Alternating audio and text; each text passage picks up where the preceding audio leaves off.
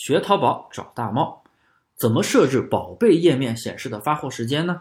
大家平时在选品或者下单的时候，应该注意到，有的商家宝贝会显示多少天内发货，而有的却没有显示。那么大猫今天就告诉你是怎么回事，在哪里设置。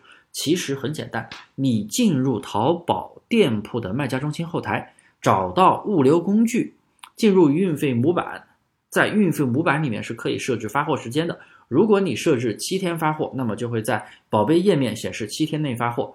如果你不设置，那么宝贝页面也不会有任何的显示。但是你要注意，如果没有设置任何时间，系统会默认四十八小时内发货。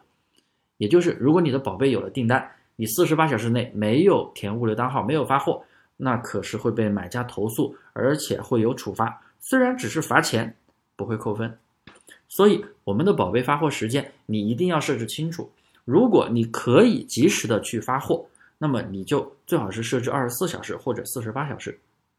如果你的宝贝发货的时间非常的久啊，比如说要七天，那你最好也是要设置七天内或者九天内相近的一个时间。一定要根据实际情况去设置，你不能说你的宝贝发货时间是七天，结果你设置一个四十五天内发货，那一定会影响你的转化率，因为买家会根据这个发货时长去对比。